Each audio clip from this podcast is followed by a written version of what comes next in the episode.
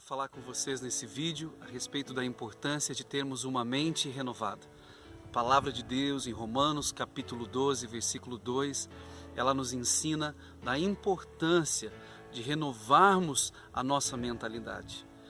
Ali o apóstolo Paulo diz assim: Transformai-vos pela renovação do vosso entendimento, para que experimenteis qual seja boa, agradável e perfeita vontade de Deus para as vossas vidas. Albert Einstein, ele falou uma frase muito interessante e ele disse: "O cúmulo da ignorância é querer resultados diferentes fazendo as mesmas coisas. Para que tenhamos resultados melhores, precisamos mudar as nossas ações. Se nós queremos sempre fazer as mesmas, as mesmas coisas, teremos os mesmos resultados. E as nossas ações, elas são influenciadas pelos nossos sentimentos, por aquilo que move as nossas emoções. E as nossas emoções estão fundamentadas naquilo que nós cremos, naquilo que nós acreditamos. Por isso, a palavra de Deus nos ensina que assim como o homem imagina na sua alma, na sua mente, assim ele é. Então, como você tem pensado a respeito de você mesmo? Como você se imagina? O que que você gasta o teu tempo pensando? Te ache pensando naquilo que você pensa porque aquilo que você pensa, as tuas crenças, os teus paradigmas vão influenciar as tuas emoções e as tuas emoções vão determinar as ações que tu vais ter e estas ações vão estabelecer o resultado que você terá.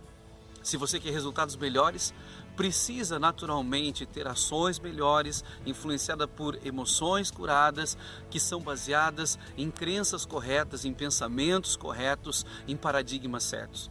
A palavra de Deus nos ensina a respeito de muitos homens que tiveram que mudar a sua mentalidade, a sua maneira de pensar. Dentre eles, podemos ver o Senhor Jesus mudando o próprio nome de Pedro. Pedro se chamava Simão, aquele que ouve. E hoje nós podemos ouvir sobre muitos assuntos. Um dos assuntos que mais se escuta é sobre crise, sobre dificuldades, sobre problemas, sobre aquilo que as pessoas estão vivendo. Agora, o nome de Pedro que foi transformado para pedra, aquele que é firme, e não aquele que escuta tudo que vem à sua volta. Precisou acontecer essa mudança para Pedro ser o grande apóstolo do Senhor Jesus, o principal discípulo dele, que acabou influenciando toda a igreja primitiva e até os nossos dias. E Pedro, ele precisou ser fundamentado em um pensamento correto e não ouvir todas as vozes que estavam à sua volta, porque quando ouvimos tudo que é falado à nossa volta, isso nos influencia. O que, que você tem ouvido? O que, que você tem pensado? O que, que tem gerado as tuas crenças, a tua maneira de pensar? Um exemplo muito interessante também da palavra de Deus foi quando Deus chamou Moisés para libertar o povo que estava no Egito, escravo há muitos anos. E quando Deus chama Moisés, ele vai diante de uma sarça ardente, de uma árvore, um arbusto que pegava fogo e não se consumia. E então Deus diz para ele: Moisés, tira a sandália dos teus pés, porque o lugar que tu estás pisando é terra santa. As sandálias representam os nossos paradigmas, os nossos conceitos, as nossas crenças. Então Deus estava dizendo, Moisés, as tuas crenças, os teus pensamentos, os teus paradigmas não podem mais influenciar a tua vida para tudo que eu quero fazer daqui para frente, o quanto que eu quero te usar daqui para frente. Moisés era influenciado por um problema emocional muito sério, por uma dor muito profunda no seu coração. Quando Moisés nasceu, o faraó havia mandado matar todos os meninos que nasceriam.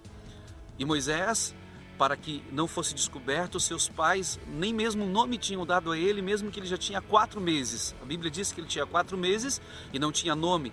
O nome gera uma identidade. Então Moisés ele não tinha uma identidade e naturalmente não poderia viver um destino por tudo aquilo que estava paralisando a sua vida, por tudo que o estava paralisando, por tudo que estava trazendo uma consequência sobre a vida dele. Então Deus precisava sarar o coração de Moisés. E a primeira coisa que Deus diz, Moisés, tira a sandália de teus pés, e as sandálias significam os conceitos. Deus precisava dar novos conceitos para ele. E Deus então sara o coração de Moisés. Deus disse para ele, coloque a mão no teu peito. E quando ele colocou e tirou a mão, estava cheio de lepra. Quando ele colocou novamente, Deus sarou a mão dele e a pele estava como de uma criança, ou seja, estava curando o coração de Moisés. Deus disse: Moisés, lança a vara de pastor que tu tem no chão. Quando ele lançou, se transformou em serpente. E Deus disse: pegue-a pela cauda porque Deus estava dizendo: Eu quero sarar as tuas emoções. A serpente representava o Egito e todo o mal que Moisés e sua família haviam sofrido, toda a escravidão durante todos os anos. Deus estava curando o coração de Moisés, mudando os paradigmas, a fé, a crença de Moisés para que ele fosse o grande libertador de Israel. Quando Jesus ele chamou seus discípulos, ele precisava mudar a mentalidade dos seus principais discípulos, Pedro, Tiago e João. Então Jesus levou eles até o monte, que hoje chamamos Monte da Transfiguração, onde Jesus se transfigurou diante da presença deles, conversando com Moisés e Elias, recebendo as instruções dos céus. E ali, quando a palavra de Deus diz transfigurou, é a palavra que o apóstolo Paulo usa também em Romanos 12 para transformai-vos, que é a palavra original no grego metamorfo. Ali Jesus estava se transformando diante deles para que eles pudessem ter uma nova mentalidade e entender que o reino de Deus só ia ser estabelecido pelo poder de Deus e não pela capacidade humana deles. Então, se você quer viver grandes resultados, deixa Deus mudar a tua mentalidade, a tua maneira de pensar, os teus paradigmas, os teus conceitos. Deixa Deus transformar a tua mentalidade e assim você vai ser um vencedor. Quando você tem a mente de Cristo, o pensamento que vem de Deus, você vai de fato ser uma nova criatura, ter uma nova mentalidade e ter resultados extraordinários sobre a tua vida.